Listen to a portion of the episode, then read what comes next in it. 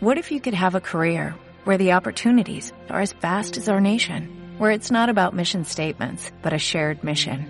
At U.S. Customs and Border Protection, we go beyond to protect more than borders, from ship to shore, air to ground, cities to local communities. CBP agents and officers are keeping people safe. Join U.S. Customs and Border Protection and go beyond for something far greater than yourself. Learn more at cbp.gov/careers. ¿Qué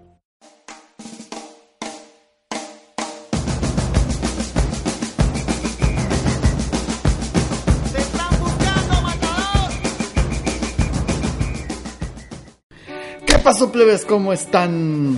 Este es su podcast de confianza, el podcast de Hugo Matador, el número 17. Ese 17 que inmortalizaron Los Ángeles Azules en una canción que promueve la pedofilia. Pero no venimos a hablar de eso, venimos a tocar otros temas. Primero que nada, como ustedes estarán notando, ya no estamos en el, en el estudio de, de siempre. Hemos cambiado de estudio por el momento. Este es un estudio provisional.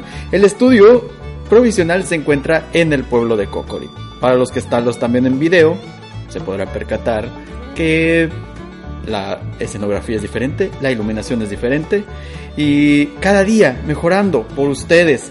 Estamos grabando desde el pueblo de Cocorit. Aquí en Cocorit, eh, un, uno de los pueblos yaquis, dato cultural.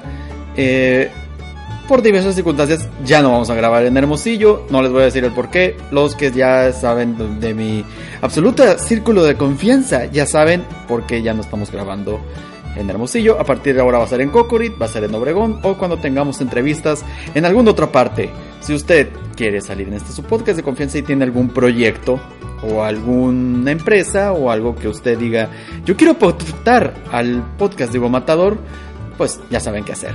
Este, la semana pasada precisamente tuvimos un invitado, se trató de Pedro Beltrán, este activista y conductor del programa Pride. Muchas gracias a todos los que vieron y escucharon el podcast de aquí con Pedro. Nos lo pasamos muy suave, muy suave, o sea, fuera, fuera del aire. También estuvimos platicando un buen y luego fuimos al cine LGBT. Estaban pasando Call Me By Your Name, esta película que, bueno, no vamos a entrar en esto en el off topic, pero este es una película que sí está está cursi, está para ahí para para echar lagrimita y este de eso se trata una de las de las actividades que está haciendo el colectivo Just Life y otros colectivos porque ustedes saben, esta es la Navidad LGBT, o sea, el mes del orgullo, que su que sus festivales, que su que su pride, que sus drags, que todo eso.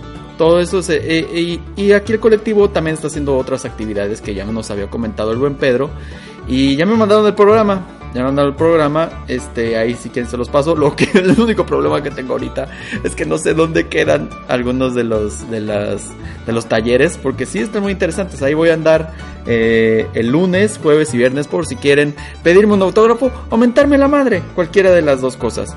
En fin, esa es una de las cosas que hay este mes de junio y la el próximo sábado va a ser la marcha. Ya estamos listos estamos listos porque, este, como bien yo le comentaba al buen Pedrito, eh, una de las cosas que me han gustado de esto, bueno, no más he ido un Pride, bueno, he ido a dos. El de Hermosillo, una vez fui, no me gustó, perdón, gente de Hermosillo, no lo tomé en personal, pero no me gustó, no es mi gente, lo siento. Y el del año pasado tenemos algo en común. Fui con playera de fútbol. En 2016 me acuerdo que fui con una playera de los Pumas. Obviamente no me gustó la marcha. El hecho de ir con mi playera de los Pumas sí, eso es otra cosa. El año pasado fui con una playera de la selección mexicana y ahora compré otro jersey que viene en camino para ir a, a, la marcha ahora. Entonces lo voy a estrenar en plena marcha porque me va a llegar esta semana. Entonces ahí vamos a andar en la marcha. Por si otra vez les digo, quieren pedirme un autógrafo, una foto, saludarme o simplemente mentarme la madre. Entonces cualquier opción es válida. Y hablando de fútbol, algo rapidito. Eh, estuvimos eh, en el futbolito. Eh, cada vez estamos, pues, cada vez estamos creciendo más.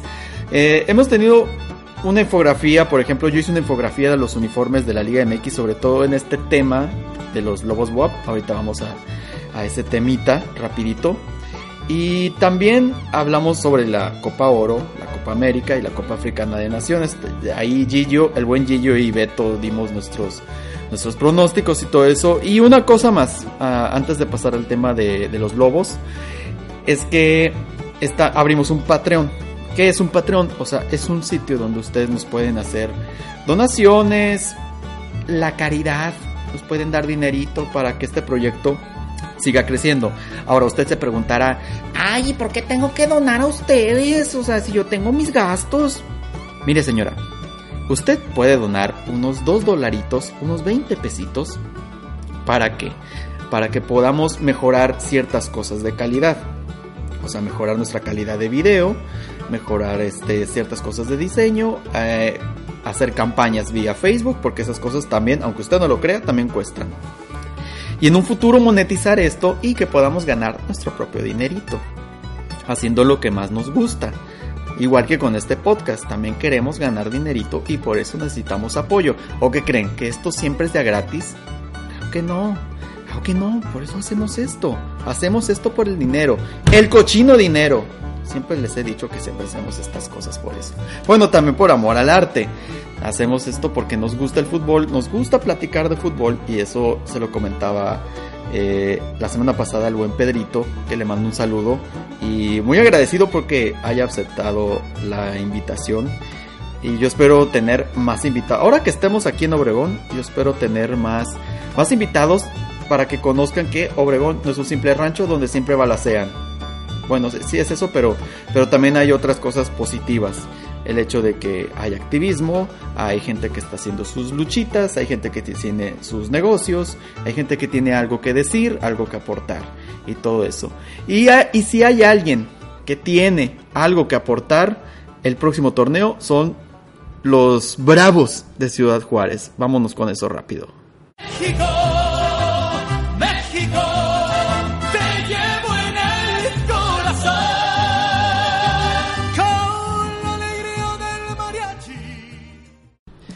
Y en el fútbol mexicano que tenemos otra vez la magia de las franquicias, este surrealismo que siempre abunda en el fútbol mexicano. Bendito fútbol mexicano, de verdad que siempre nos regala estas joyas de la comedia, estas joyas del surrealismo, estas cosas que no pasan en otro país. De verdad, me mama que siempre haga esto el fútbol mexicano, estas cosas que dices tú, no van a pasar ya, ya no van a pasar. ¿Y a qué me refiero? Me refiero a, a que Lobos Buap ahora va a ser Bravos de Ciudad Juárez. Así es, ese equipo que tiene una porra gringa que dice, vamos, Bravos. Vamos, bravos. O sea, esa porra la escuchan mucho en el béisbol. Si necesitaban pretextos los de Ciudad Juárez para ser gringos, este es otro pretexto más. Entonces, eso eso se, y usted me dirá, bueno, ¿y cómo es que esto lo permite la Liga MX? Porque claro, el dinero, señora, el cochino dinero siempre es el que manda para hacer estas estas estas trampas que son disfrazadas de cosas legales, porque de cierta manera el reglamento lo permite, pero digamos que está mal, porque no son los métodos. Todos podemos estar de acuerdo en que Lobos WAP era un equipo gris, un equipo sin chiste, un equipo que no tenía nada que aportar, un equipo que tenía muchos jugadores prestados y un equipo que usted dirá, ¿quién chingados son los Lobos? ¿De dónde vienen? ¿De dónde salieron? ¿Y esos quiénes son? ¿Y ese jugador quién es? ¿Y por qué Excelsa es el director técnico? así, de esas cosas, usted se va a estar preguntando sobre los Lobos WAP. Y la verdad es que yo, digamos que sí celebré que se hayan ido los Lobos WAP porque era un equipo que no tenía nada que aportar, no tenía nada que hacer en, primera división. Es más, debió haber descendido, pero la magia del fútbol mexicano lo volvió a hacer. Y esta, esta regla de que tú puedes pagar los famosos 120 millones de, de pesos para mantenerte en primera división aunque hayas descendido. Entonces, Usted me dirá, ¿por qué tengo que pagar yo 120 millones de pesos para quedarme en primera división? Porque claro, cuando tú desciendes al ascenso MX, obviamente te vas a quedar sin fondos de los derechos de transmisión, te quedas sin patrocinadores y todo se reduce. Tu valor como club se reduce incluso un 60%. Y digan que, que les fue que les fue bien. Entonces, obviamente si los Lobos descendían, prácticamente iban a desaparecer. Entonces buscaron inversionistas para no descender y ahora el equipo está insostenible. No pueden pagar los salarios, no pueden pagarle al técnico, nadie llena el estadio. Me estaba diciendo el buen Reyes eh, en el futbolito que él, le va al Puebla y él está en la el, auto, el Benemérita Universidad Autónoma de Puebla. Que los boletos son carísimos. O sea, el boleto más barato no es mame. ¿Sabe cuánto cuesta? 350 pesos. 350 pesos para ver a los Lobos Buap para ver un partido infumable de los Lobos Boab contra, no sé, un otro rival infumable. Entonces, eh, pongan ustedes que a lo mejor contra el América, contra Cruz Azul, contra un equipo que sí sea protagonista, pues sí, hay que pagarlos, pero sí, que siempre cueste 350 pesos, el más barato, le estoy diciendo el más barato. O sea, yo con esos 350 pesos, no les miento, puedo comprar uno de los más caros en el estadio de los Yaquis y me la paso mucho mejor. Porque ahí no tienes que estar escuchando el aullido cada minuto. Esa es una de las cosas que también celebro, que ya no vamos a escuchar el aullido, aunque eh, para algunos sí es muy triste que ya no va a estar ese sonido. Pero para mí es uno de los peores sonidos del local del fútbol mexicano. Creo que ya es el peor. O sea, el aullido, yo me acuerdo que vi un partido de los Pumas contra los Lobos y a cada rato estaba el... A cada rato ese aún se escuchaba cada rato, cada saque de banda, cada corner. No, ya, basta, basta. Prefiero escuchar el vamos, bravos, que el Prefiero mil veces eso, de verdad. Por eso lo celebro. No se compara, y eso que hay sonidos que, a veces dice uno, Dios mío, qué, espanto. Por ejemplo, yo me acuerdo que mucha gente se quejaba del Jaguares. Mucha gente se quejaba de eso, pero a mí me gustaba mucho porque le daba cierto colorido a los, a los jagualácticos. Se les extraña mucho a los, a los jagualácticos. Eh, ojalá vuelvan pronto. Van a volver como cafetaleros, pero miren, nuevamente la magia del fútbol mexicano va a actuar ahí. O sea, ¿a qué me refiero? Los cafetaleros se mudaron de Tapachula a Tuxtla Gutiérrez, donde jugaban los jaguares, los jaguares de Chiapas. Te recuerdas los jaguares de Chiapas cuando estaba, estaba Cabañas, Filomeno, el Jackson Martínez, este, ¿cómo se llama este? Itamar, Itamar Batista. O sea, tuvo buenos jugadores los jaguares, por eso yo les digo los jagualácticos. Eran muy buenos jugadores. Y pues desaparecieron por otras circunstancias del surrealismo del fútbol mexicano, o sea, por deudas, por un descenso y porque se les acabó el dinero de papá gobierno. O sea, esa es, otra de la magia del fútbol mexicano, cómo el gobierno mete sus manos para hacer propaganda con un equipo de fútbol y desgraciadamente los jaguares fueron víctimas de eso. Y no es el primero ni el último, o sea, podríamos enumerar la listona de equipos que están con esa circunstancia. Y los lobos pues no tenían ese apoyo del papá gobierno. Pero los bravos de Ciudad Juárez sí lo pueden tener.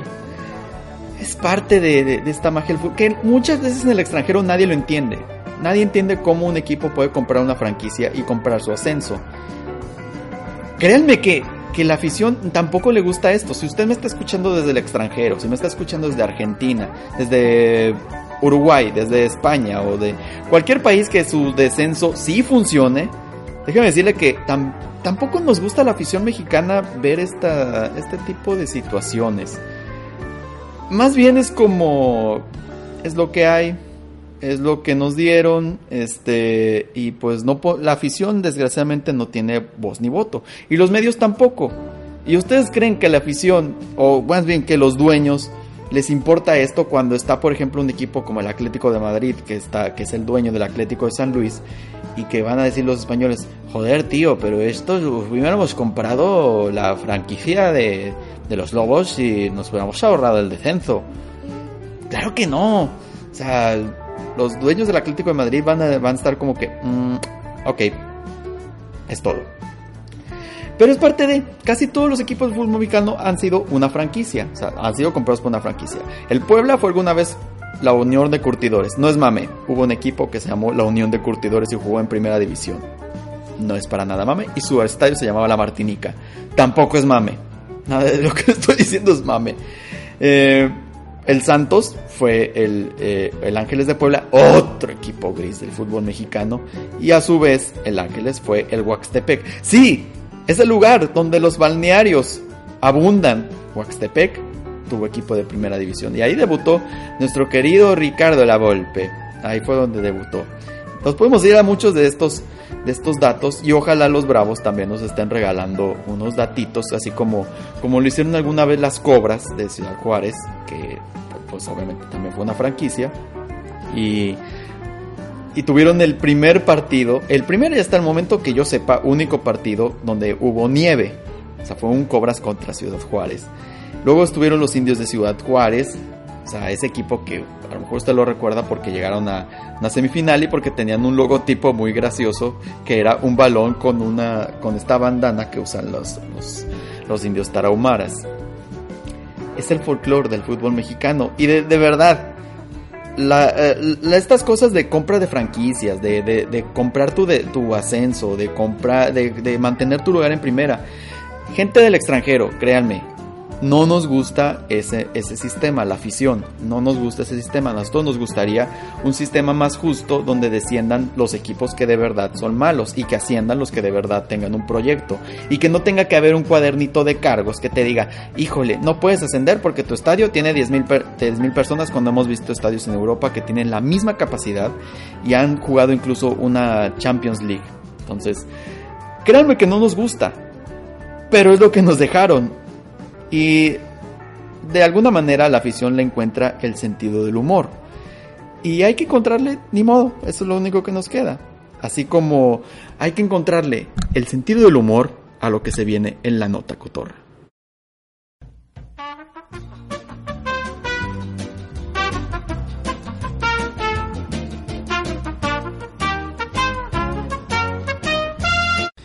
Y la nota cotorra nos lleva a lo que es el Día del Padre.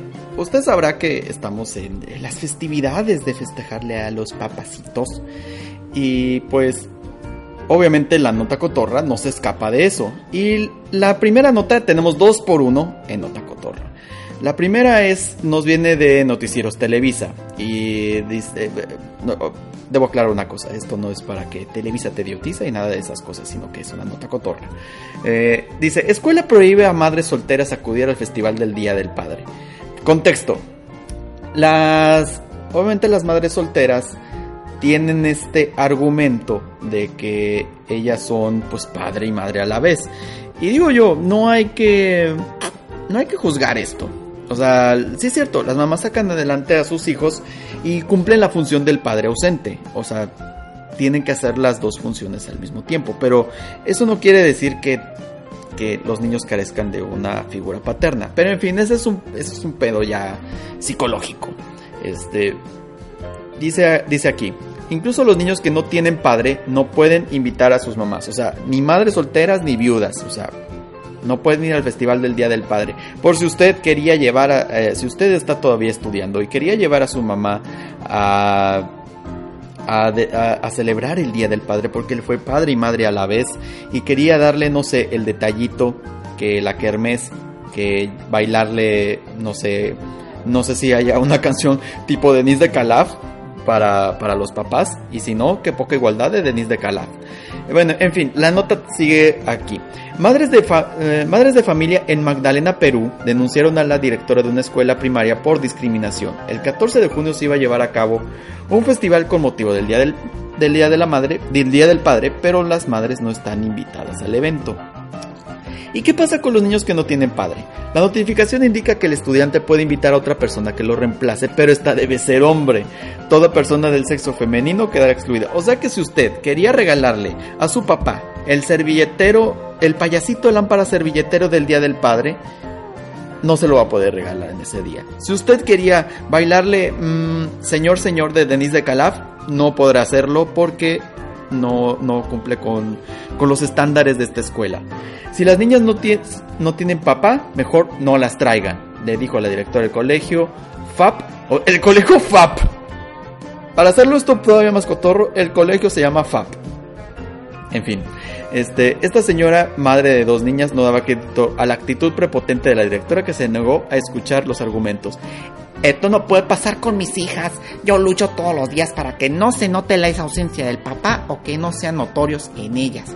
Ok, señora, es cierto, usted ha hecho una gran lucha, pero desgraciadamente usted ya tuvo su festival. A usted ya le cantaron señora, señora, y a usted ya la llevaron a comer el Día de las Madres, y a usted sí le regalaron el payasito lámpara servilletero. Entonces, no venga a decirme que usted no, también no se, no esté, no se esté colando, no sea golosa. Dice, de cualquier manera las madres afectadas llevarán su caso al Ministerio de Educación para acusar de discriminación a la directora. Declararon además que no es la primera vez que la dirección choca con los padres de familia. En fin, eso ya es, ya, eso ya es este, de, demasiado mame. Y obviamente los comentarios, la gente diciendo que qué estupidez, que no sé qué.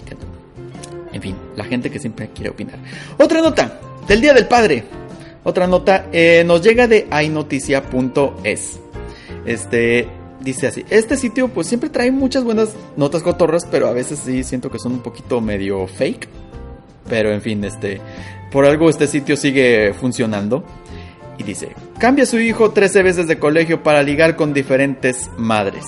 Un padre viudo de 42 años ha, sido noticia ayer en Tenerife después de cambiar a su hijo hasta 13 veces de colegio, aunque parezca difícil de creer, el comportamiento del alumno no estaría detrás de esta rocambolesca historia ya que sus notas eran de las mejores de la clase. Ok, no era la actitud del niño, no eran sus calificaciones, no era que se llevara mal con sus compañeros, era una situación, digamos, extra y que era esa situación extra. Fidel de 9 años ha ido dejando amigos en todos y cada uno de los colegios por los que ha pasado en su temprana edad y todo por capricho de su padre. Y es que detrás de este entramado estaría un intento desesperado de su padre por ligar con diferentes madres de otros alumnos. O sea, salió ojo alegre el señor. Digamos que este es, este es como su Tinder. El Tinder del señor, del papá de Fidel.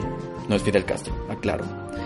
El niño era muy bueno y aplicado, sacaba casi todo sobresaliente. Sospechamos inmediatamente del padre al ver su actitud cuando venía a buscar a su hijo. Le encantaba coquetear con todas las madres, afirmaba el director del penúltimo colegio donde estuvo. La Consejería de Educación ha asegurado que estudiará el caso para ponerle fin. Eh, miren, como les dije, hay noticia.es, no sé si es un sitio verídico, a veces sus noticias son medio, eh, siento que son medio fake, pero puede pasar, tal vez pero no sabemos aún así la identidad del padre. Esta nota lo quería poner como mundo enfermo y triste, pero mucha gente me, me estuvo comentando de que de que esto funciona más como nota cotorra. Lo rectificamos aquí en el comité, aquí en los estudios, aquí desde Cocorit Sonora, lo estuvimos analizando y sí, esto cuenta como nota cotorra.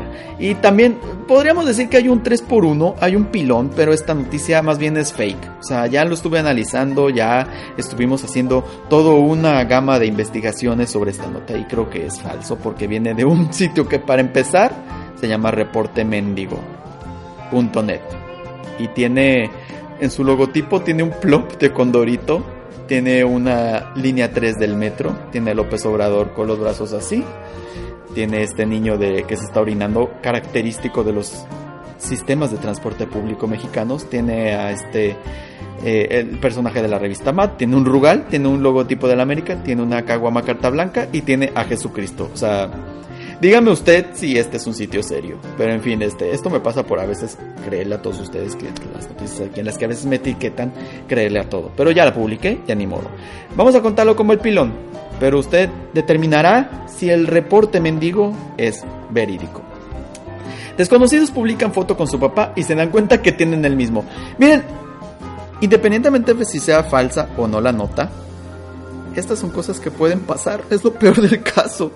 Estas cosas pueden pasar. Supongamos que ustedes etiquetan a su papá, pon tú, etiquetas a tu papá.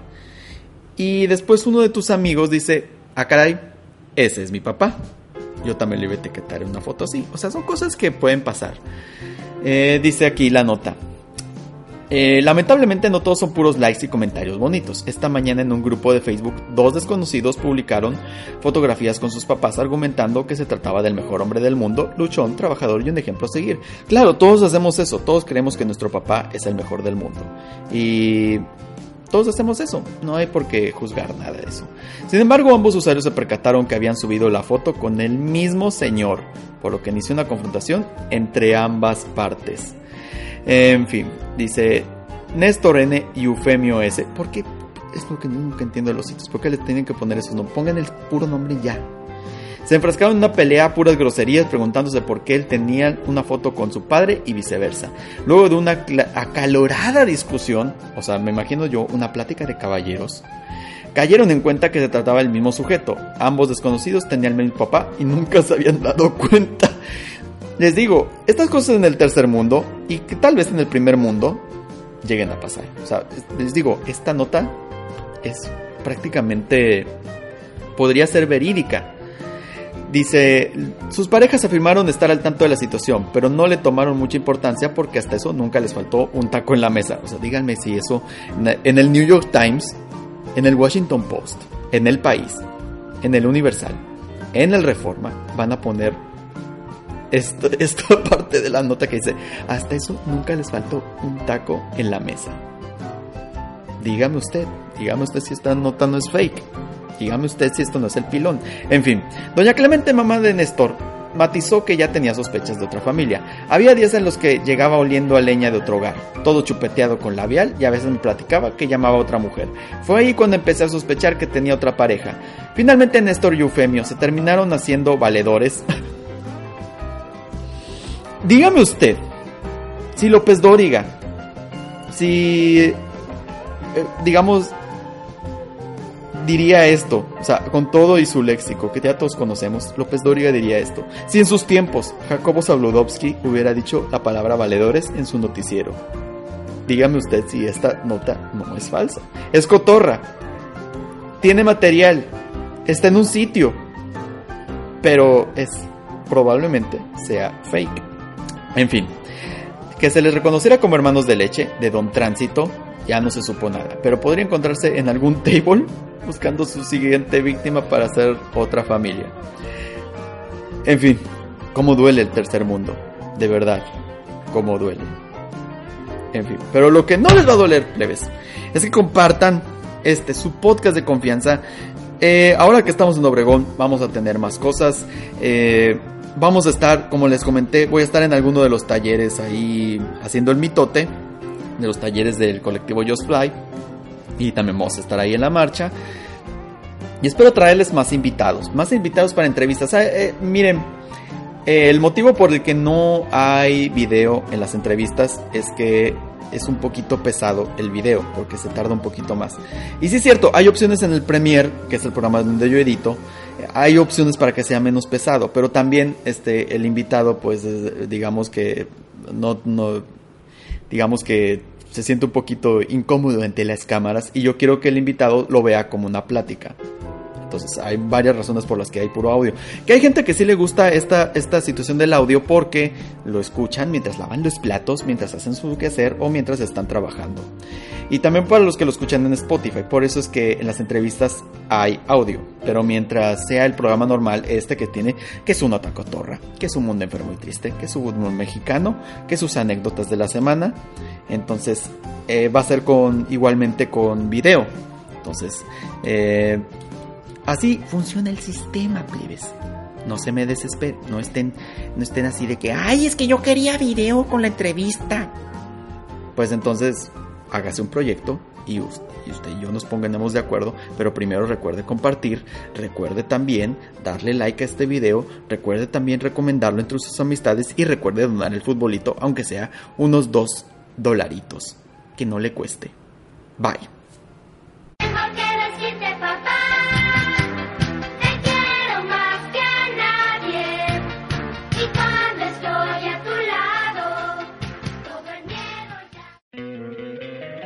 Encantaría tener 100 dólares extra en tu bolsillo? Haz que un experto bilingüe de TurboTax declare tus impuestos para el 31 de marzo y obtén 100 dólares de vuelta al instante. Porque no importa cuáles hayan sido tus logros del año pasado, TurboTax hace que cuenten. Obtén 100 dólares de vuelta y tus impuestos con 100% de precisión. Solo con Intuit TurboTax. Debes declarar para el 31 de marzo. Crédito solo aplicable al costo de la presentación federal con TurboTax Full Service. Oferta sujeta a cambios o cancelación en cualquier momento.